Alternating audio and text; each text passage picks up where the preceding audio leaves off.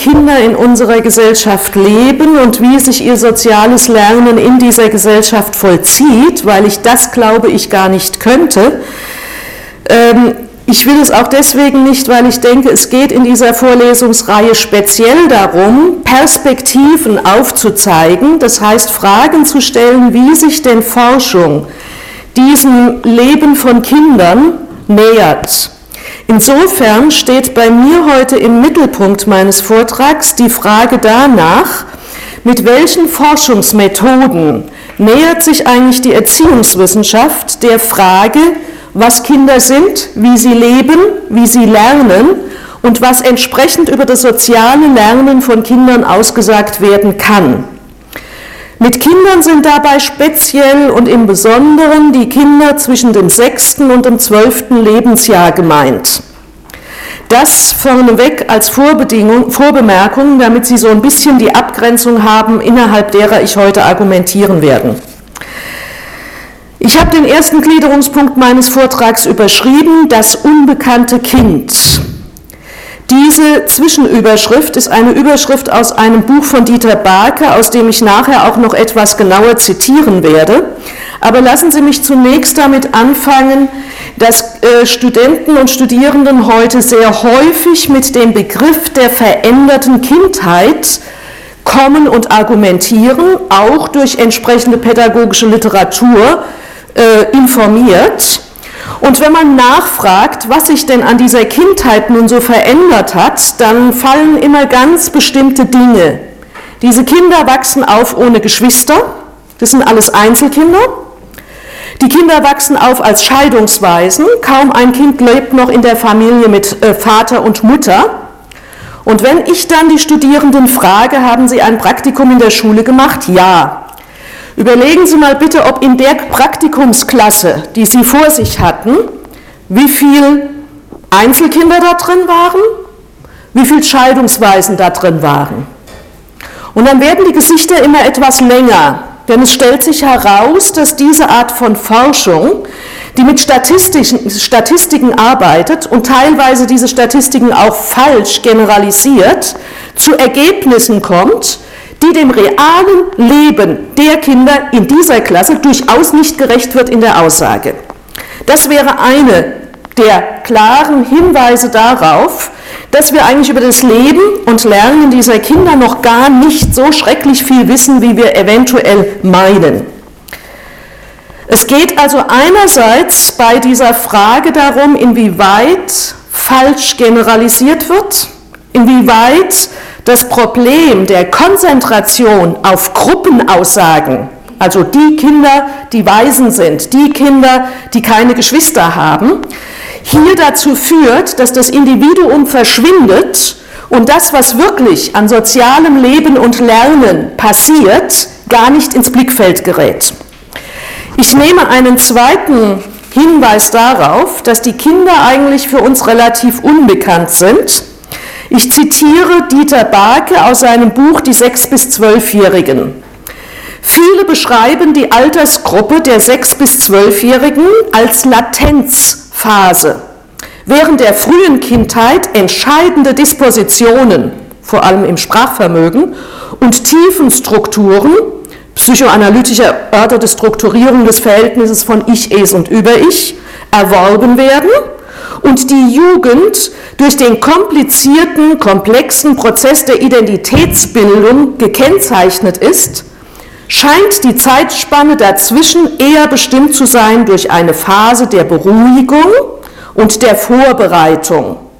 Im wissenschaftlichen Disput um Kinder und äh, Kindheit und Entwicklung hat sich jedenfalls kein Fokus durchgesetzt, der in ähnlich überzeugender Weise die hier zu behandelnde Altersspanne betrachten hilft.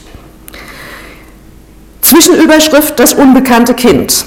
Vielleicht liegt es an diesem letztgenannten Punkt, dass die Altersgruppe der 6- bis 12-Jährigen so schwer zugänglich ist.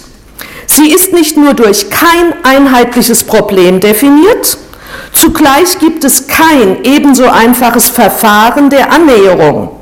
Die frühe Kindheit ist durch Eltern und Erzieher, aber auch durch Wissenschaftler beobachtbar Jugendliche sind zunehmend zur differenzierten Selbstäußerung fähig.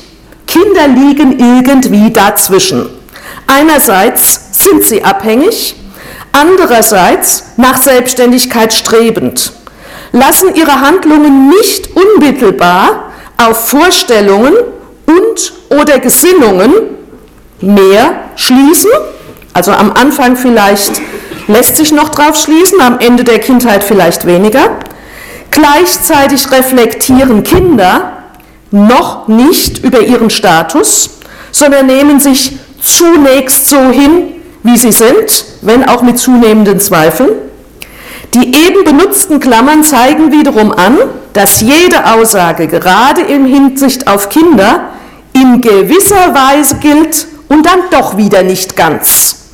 Die 6- bis 12-Jährigen, das ist eine in der Altersabgrenzung offene, in sich dynamische, wandlungs- und perspektivenreiche Altersphase, deren Bestimmungsmoment in der wissenschaftlichen Debatte unklar bzw. strittig sind, die aber durch eine Tendenz zur Gegenwärtigkeit und zur Intensität gekennzeichnet ist. Soweit das Zitat von Barke. Es gibt also für diese Altersgruppe spezielle Probleme der Forschung. Es gibt relativ wenig Forschung in dieser Altersgruppe.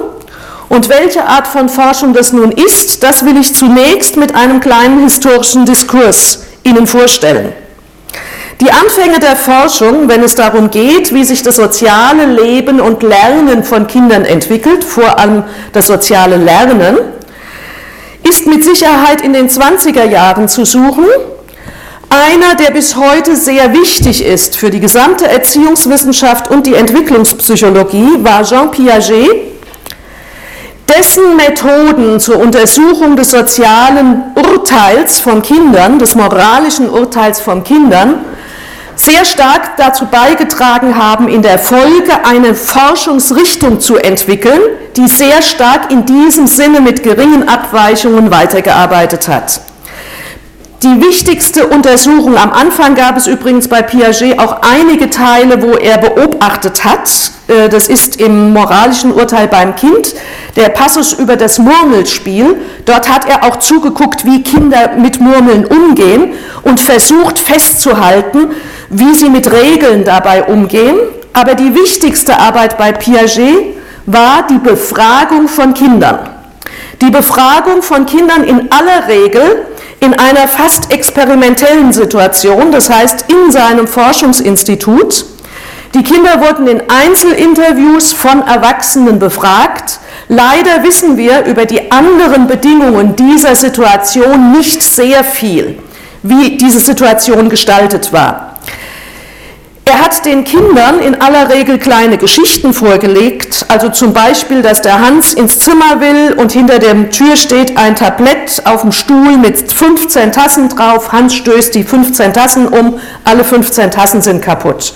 Oder Heinz will naschen, steigt auf den Stuhl ans Marmeladenglas, wirft dabei eine Tasse runter und die eine Tasse ist kaputt. Und jetzt fragt er die Kinder, was ist schlimmer? Und kommt zum klaren Ergebnis, je jünger die Kinder sind, desto stärker ist der materielle Schaden das, was die Kinder beeindruckt. Also die 15 Tassen sind schlimmer. Wenn sie dann etwas älter sind und so zwischen dem sechsten, siebten Lebensjahr etwa verändert sich das sehr deutlich, dann beziehen sie das Motiv mit ein und da das Motiv in diesem Fall ein schlechtes Motiv war, denn das Kind wollte naschen und durfte nicht daran, dann beurteilen sie die eine Tasse schlimmer als die 15.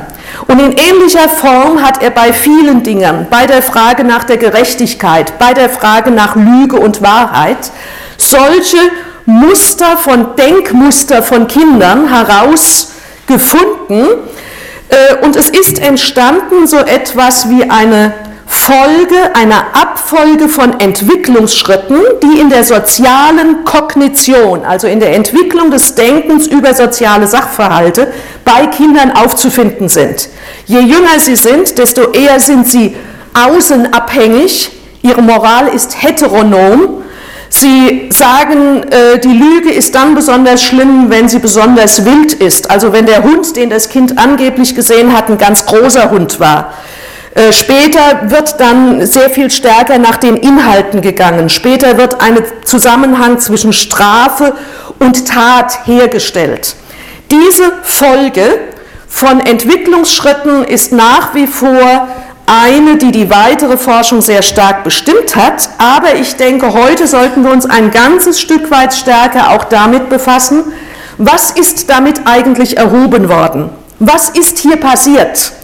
Und da gibt es an der Piagetischen Forschung schon eine ganze Menge von Kritik, die sagt, wir wissen überhaupt nichts über die eigentliche Situation, in der diese Fragen erhoben worden sind. Ist das wirklich die Meinung der Kinder gewesen, die sie dort geäußert haben? Sind die Fragen der Erwachsenen nicht die Fragen, die auch ein Stück weit die Antworten induzieren? Sind die Antworten der Kinder von den Erwachsenen eigentlich so verstanden worden, wie die Kinder antworten wollten? Also es gibt eine ganze Menge an Fragen, die dort drinstehen. Piaget konnte noch sehr relativ lässig, hätte darauf reagieren können und hat es auch an einigen Stellen getan. Äh, indem man herausarbeiten kann, er hatte ein bestimmtes Erkenntnisinteresse. Und sein Erkenntnisinteresse war herauszufinden, gibt es so etwas wie eine Abfolge von Entwicklungsschritten im Denken. Sein Erkenntnisinteresse war ja gar nicht, was hat diese einzelne moralische Entscheidung für dieses einzelne Kind für eine Bedeutung. Sein Erkenntnisinteresse war auch nicht, was uns Pädagogen oder Erziehungswissenschaftler interessieren müsste, wie sind Situationen beschaffen, in denen eine solche Fortentwicklung von Kindern geschieht? Was sind das für Bedingungen des Lernens? Das war nicht sein Interesse. Trotzdem denke ich, muss man festhalten, die Methode hat relativ weitergewirkt. Ähm, es gibt eine ganze Schule, ich äh, will nur den Band Perspektivität und Interpretationen, Beiträge zur Entwicklung des sozialen Verstehens benennen wo immer wieder im Grunde genommen in gleicher Form gearbeitet wird. In Amerika gibt es eine relativ große Schule. Hier sind die Namen von Wolfgang Edelstein und Monika Keller mit dieser Art von äh, Forschung sehr stark verbunden. Im Grunde genommen wird versucht, durch Befragung von Kindern zu stoßen auf bestimmte einstufbare Antwortstücke, die dann ermöglichen zu sagen, es gibt so etwas wie eine Folge bestimmter Entwicklungsschritte im Denken von Kindern. Und alles, was nicht in diese Erkenntnisinteresse hineinkommt, wird aus der Situation ausgeblendet, die wird reduziert bis auf diese Aussage, die dann in dieses Schema eingeordnet werden kann. Ich will aber auch eine andere Forschung aus den 20er Jahren daneben stellen, weil es wirklich nicht so ist, als sei das die, der einzige Forschungsansatz gewesen. Ich will verweisen auf eine Arbeit, die auch Ende der 20er, Anfang der 30er Jahre aufgenommen worden ist, 1935 äh, veröffentlicht worden ist, und zwar von Martha Mucho. Martha Mucho hat ähm, in Hamburg am äh, Pädagogischen Psychologischen Institut gearbeitet und hat mit Studenten Kinder in der Stadt Hamburg beobachtet. Ihre Arbeit heißt, dass der Lebensraum des Großstadtkindes. Martha Mucho hat sich übrigens nach der Schließung des Instituts das Leben genommen und ihre Arbeit ist vom Bruder kurz danach, noch in den 30er Jahren, also 1935, veröffentlicht worden. Wahrscheinlich konnte sie überhaupt nur deswegen veröffentlicht werden, weil es ein kleiner Kreis war, für den diese Veröffentlichung nur bestimmt war. Das, was ich hier zitiere, ist ein Reprint, was im Pet Extra Verlag erschienen ist. Martha Mucho sagt, und diesen Passus finde ich doch auch gerade in der Diskussion heute sehr wichtig, in Psycho in den psychologischen Untersuchungen ging es fast ausschließlich um die formal psychologische Beschreibung des kindlichen Seelenlebens und um die Herausarbeitung formal psychologischer Gesetzmäßigkeiten. Also formal ist beides mal im Text gesperrt gedruckt. Man blieb also bei all diesen Untersuchungen, mögen sie nun ihrem Ansatz nach entwicklungspsychologischer oder differenziell psychologischer Art gewesen sein, grundsätzlich im Rahmen einer auf das Allgemeine gerichteten generellen Psychologie befangen. Es lässt sich heute zeigen, dass von dieser Psychologie aus ein restloses Verstehen und ein erfolgreicher Verkehr, zum Beispiel mit dem Großstadtkinde, nicht zu erzielen war dass dazu vielmehr auch die Kenntnis des besonderen Weltbereiches erforderlich ist, an dem sich die formalen Kräfte des Kindes betätigen. Sobald nun in der Psychologie erkannt war, dass bei objektiv gleicher Lebenswelt doch je nach der Struktur dessen, der diese Welt lebt, die gelebte Welt ganz verschieden sein kann, musste man sich neben der bisher betriebenen Untersuchungen der Person, der Erforschung der personalen Welt zuwenden. Sie wendet sich dieser personalen Welt der Kinder am Ausgang des, der 20er und zu Beginn der 30er Jahre in der Großstadt Hamburg zu, auf sehr interessante und spannende Weise. Sie lässt Kinder Landkarten zeichnen von Wegen, die sie schon kennen und von äh, Punkten, wo sie schon mal gewesen sind. Äh, sie hat also eine ganze Menge unterschiedlicher Methoden. Sie beobachtet Kinder auf bebauten oder unbebauten Plätzen in der Stadt und ein Stück aus dieser Beobachtung möchte ich Ihnen vorlesen, weil es einfach nach wie vor, wie ich finde, begeisternd ist. Äh, es ist der Abschnitt Das Warenhaus in der Welt des Großstadtkindes. Dazu muss man Folgendes sagen.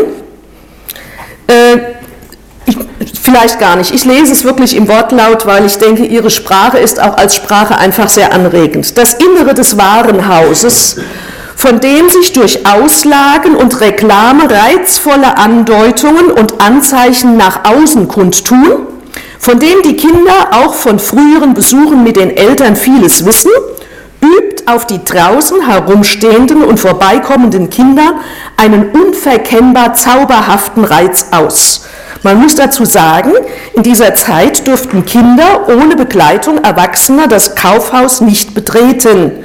Am Eingang des Kaufhauses stand ein Portier, der überwacht hat, wer hineingeht und wer hinein darf oder nicht hinein darf.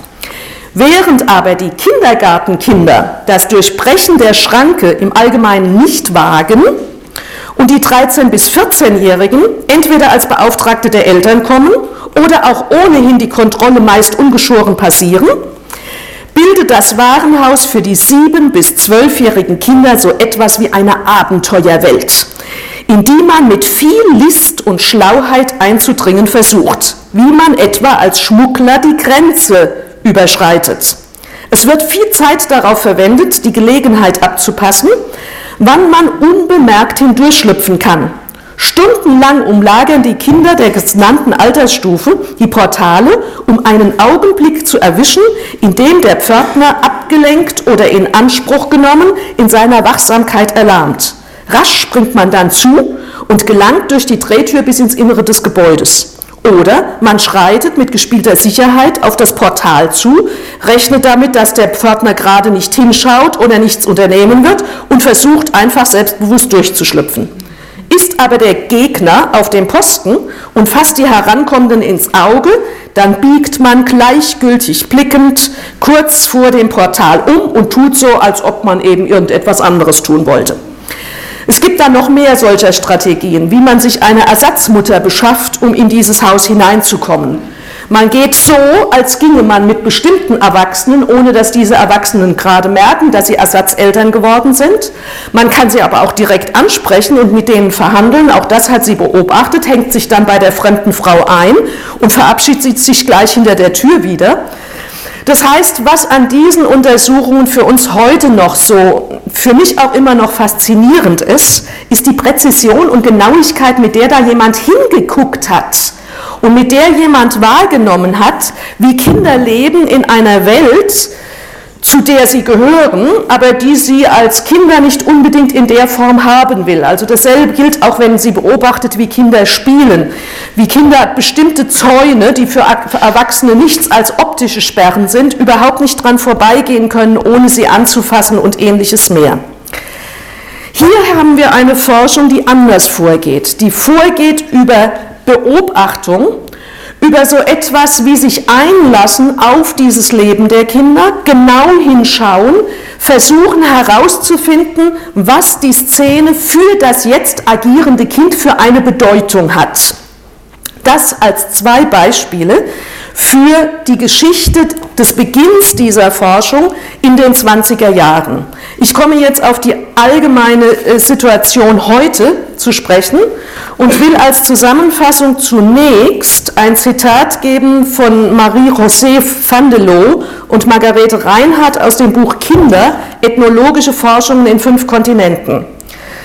Vandenlo Reinhardt sagen im Vorwort, Kindheit wird als ein Lernprozess gesehen, dessen Endpunkt bekannt ist.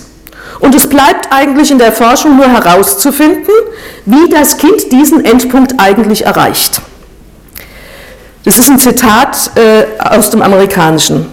Kinder werden behandelt, sie werden eingeschätzt, als handelten sie nicht selbst, sie werden beobachtet, selten gefragt, es wird über sie geredet, sie reden nicht selbst und man bemüht sich nicht, die ihnen eigenen Ausdrucksformen zu verstehen.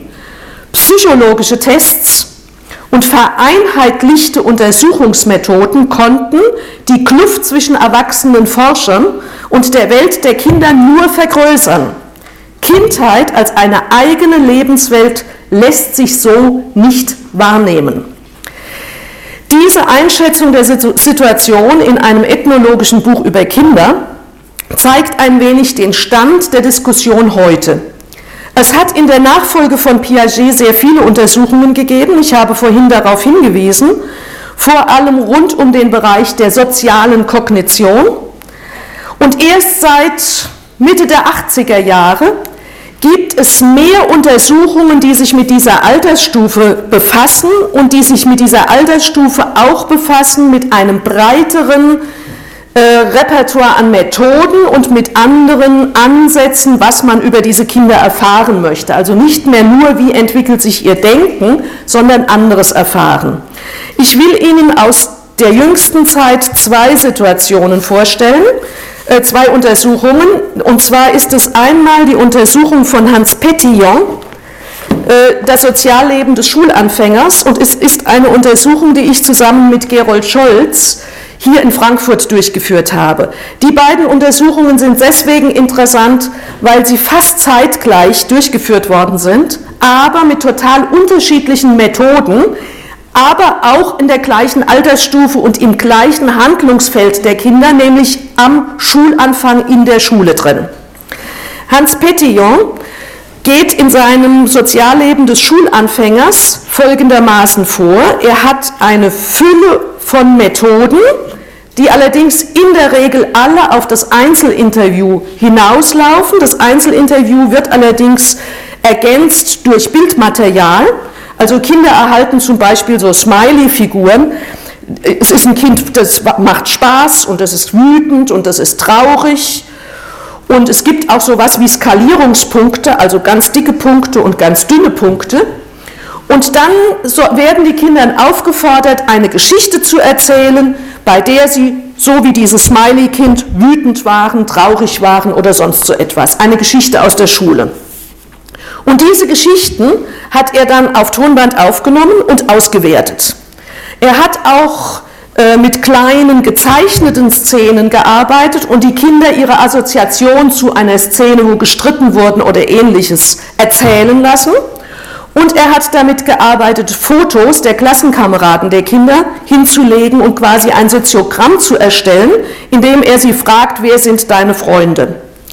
Und mit Hilfe dieser sehr unterschiedlichen Methoden, die er dann äh, sehr präzise und genau schildert, wie er sie auswertet, kommt er zu dem Ergebnis, und das ist schon ganz spannend. Also ich muss zur Methode noch eins sagen.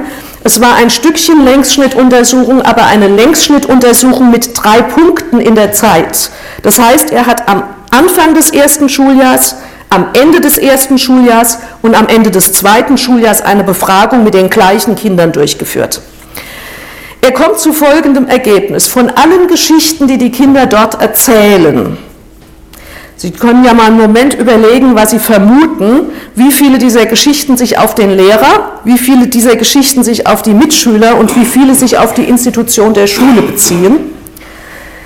Man kann sogar vernachlässigen, ob es der Anfang des ersten Schuljahrs, die Mitte oder das Ende des zweiten Schuljahrs war. Es sind nur 6,2 Prozent der Geschichten, die sich auf den Lehrer beziehen. Es sind zwischen 12 und 15 Prozent der Geschichten, die sich auf die Schule beziehen. Und zwischen 78,8 Prozent und 82,2 Prozent der Geschichten beziehen sich auf die anderen Kinder. Das ist eins der wichtigen Ergebnisse dieser Untersuchung. Man muss jetzt noch eins dazu sagen. Die Untersuchung von Petillon versucht, die Perspektive von Kindern zu erheben. Also wie sehen Kinder die Schule und sich selbst? Und er hat nun noch ein Ergebnis, was ich Ihnen gerne vorführen möchte, einfach weil das äh, für den Vergleich auch mit unserer Untersuchung sehr wichtig ist. Er hat auch seine ganzen Geschichten dann danach untersucht, wie reagieren Mädchen, wie reagieren Jungen. Und er kommt natürlich dazu, dass es sehr deutliche geschlechtsspezifische Unterschiede der Reaktion gibt, aber ich nehme jetzt nur ein Ergebnis heraus.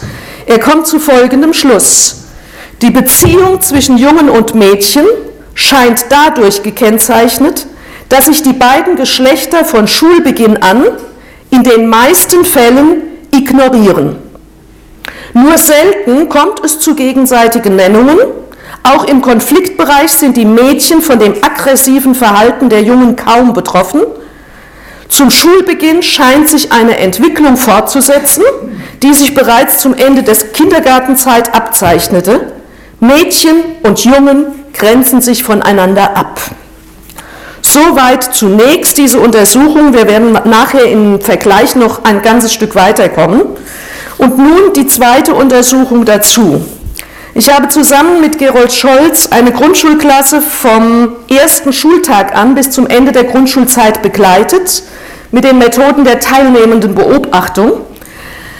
Wir saßen also immer einen Vormittag pro Woche in der Klasse drin, haben beobachtet mit Blick auf die Kinder, nicht mit Blick auf den Unterricht, sondern haben geguckt, wie gehen die Kinder miteinander um, wie gehen sie um mit den Lernangeboten der Grundschule. Wir haben diese äh, Notizen, die wir dabei gemacht haben, relativ schnell verschriftlicht im Sinne der dichten Beschreibung von Clifford Gerz versucht zu beschreiben, welchen Sinn der Situation wir als Teilnehmer in der Situation verstanden hatten. Und wir haben dann diese vielen Protokolle versucht auszuwerten und aus diesen Bereich will ich Ihnen jetzt auch einige Ergebnisse bieten. Ich will dazu zunächst ein Protokoll nehmen.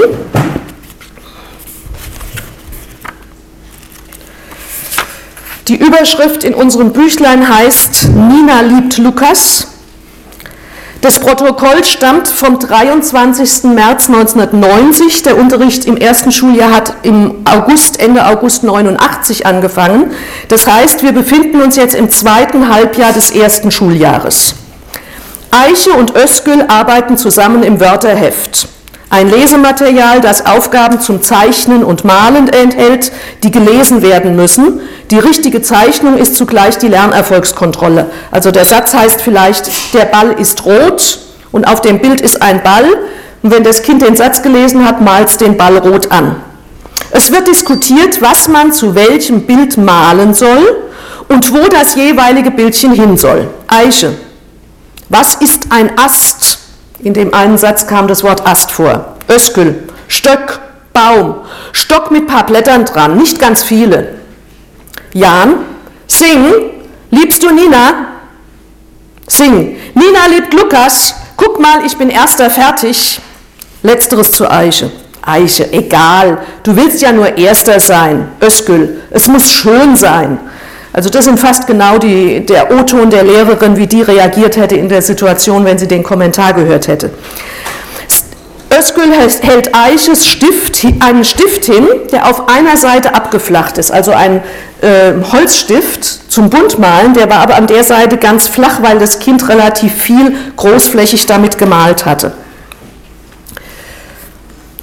Sie benutzt den Stift, um ihre Lippen angeblich anzumalen. Sie ist natürlich nicht wirklich, hat nicht angemalt, aber sie spielt mit diesem Stift Lippenschminken. Jan, Nina, liebst du den Ole? Ole, die Nina liebt dich. Lukas, die Nina hat gesagt, dass sie den Ole liebt.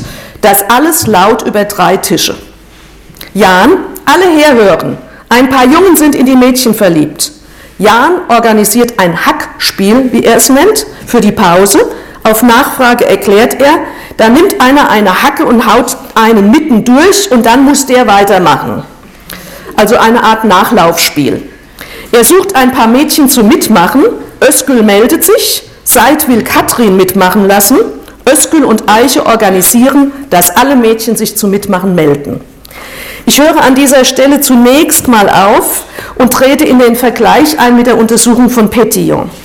Die beiden Ergebnisse, die ich rausgegriffen habe, waren bewusst gewählt. Mit zwei total unterschiedlichen Ergebnissen, äh, Methoden kommen wir an einer Stelle sehr deutlich zum selben Ergebnis, nämlich da, wo die Bedeutung der anderen Kindern für das einzelne Kind beschrieben wird.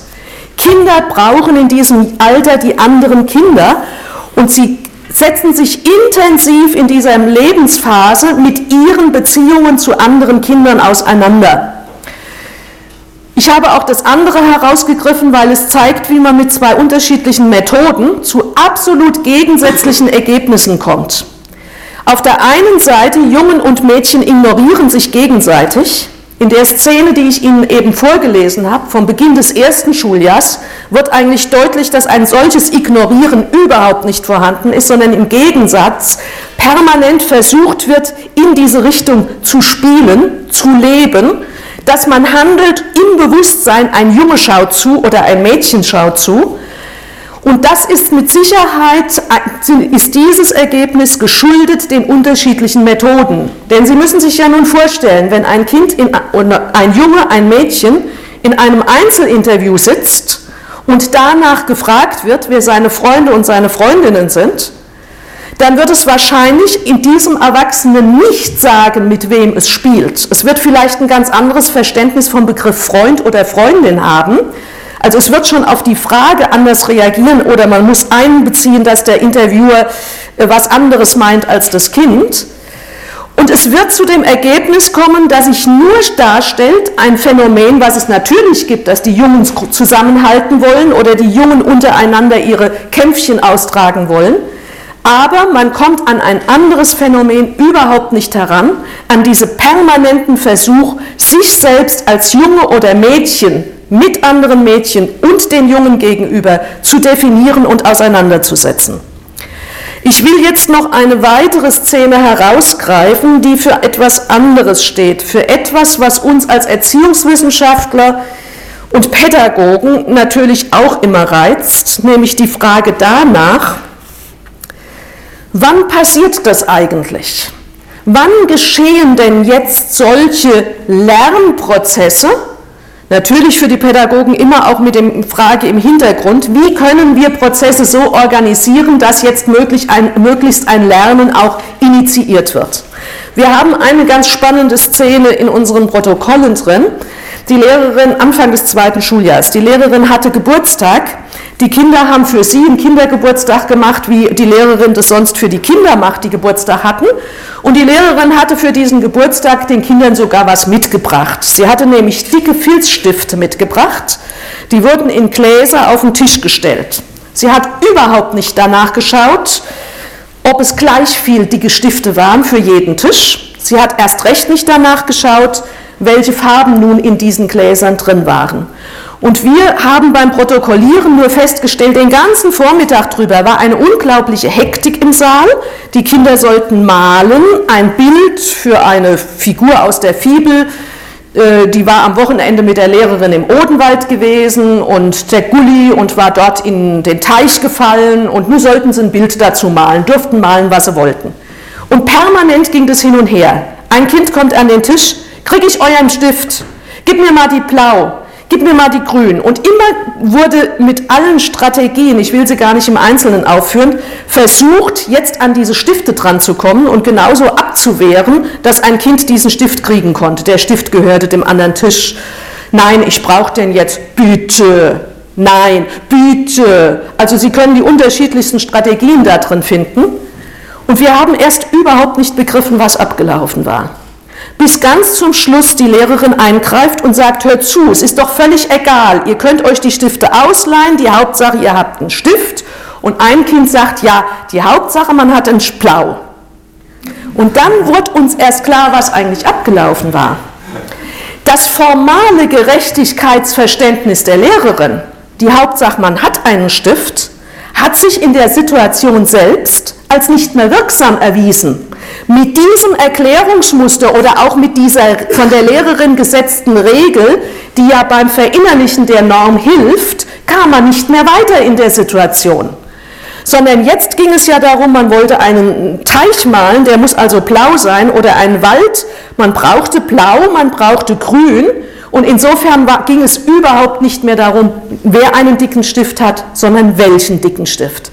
Und das nur als ein Beispiel, um zu sagen, darüber wissen wir noch viel weniger, wie solche Situationen dann eigentlich strukturiert sein können und müssen, in denen sich die Lernprozesse der Kinder vollziehen. Lassen Sie mich jetzt nach diesen Vorstellungen noch einmal darauf eingehen, was mit dieser Methode der teilnehmenden Beobachtung, es ist klar, dass ich als jemand, der sie selbst praktiziert hat, diese Methode entschieden bevorzuge, obwohl ich also denke, die, es geht immer auch um einen Methodenmix unterschiedlicher Methoden. Diese Methode scheint aber geeignet zu sein, ein Stück weit näher ranzukommen an das Leben der Kinder. Allerdings muss man sich sehr deutlich machen, was da eigentlich geschieht. Wir haben unsere Protokolle noch einmal daraufhin ausgewertet, was hatten wir denn eigentlich für die Kinder für eine Funktion. Das ist ja keine normale Situation, dass in einer Grundschulklasse zwei Erwachsene drin sitzen, am Anfang und die ganze Zeit über schreiben wie die Weltmeister und wir haben alle Szenen, die sich direkt auf uns und, oder unsere Protokollarbeit bezogen, rausgezogen und nochmal versucht äh, herauszufinden, was drin steckte. Und ich kann Ihnen jetzt mal nur ganz kurz aufzählen, welche Funktionen da besonders bedeutsam war. Das eine war dieses Schreibers, also dass wir geschrieben haben. Denn diese Kinder waren ja in der Schule, um lesen und schreiben zu lernen. Und lesen, schreiben lernen war für sie natürlich was ganz Spannendes. Und äh, in diesem Punkt haben sie dann also eine Fülle von Fragen an uns gestellt, äh, die dann auch nochmal akut wurden, wie die ersten Forschungsergebnisse veröffentlicht wurden, wo es dann also auch um Datenschutz, Namensänderung und sowas ging. Da wurden wir heiß, heißen Fragen ausgesetzt. Die zweite Funktion war eindeutig die des Hilfslehrers. Das heißt, sie haben natürlich versucht, diese anwesenden Erwachsenen einzuspannen in ihr aktuelles Leben. Und nun sollten sie diese Aufgabe lösen. Und dann war es natürlich geschickt, mal zu versuchen, ob einem dieser Erwachsene nicht hilft. Sie haben uns benutzt als Mitspieler. Sie haben uns einbezogen in ihre eigenen Spiele und uns Rollen zugewiesen in diesen Spielen. Sie haben uns auch benutzt als Mittel zum Zweck. Sie haben uns nämlich ins Protokoll diktiert, um andere Kinder zu ärgern. Sie haben uns auch benutzt als Mittel und Zweck, um sich bei der Lehrerin zu entschuldigen, wenn sie keine Lust hatten zu arbeiten. Dann war es plötzlich notwendig, dass sie irgendwo für uns zur Verfügung standen oder ähnliches. Das heißt, wir haben an der Stelle für die, wir kommen an einen Punkt, wo wir gar nicht sagen können, wir als Erwachsene beobachten, wie Kinder sich verhalten. Denn wir sind Teil dieser Situation. Und die Situation verändert sich durch unsere Anwesenheit. Von daher ist es äh, sehr deutlich, dass man darüber nachdenken muss, was sich in dieser Situation eigentlich tut.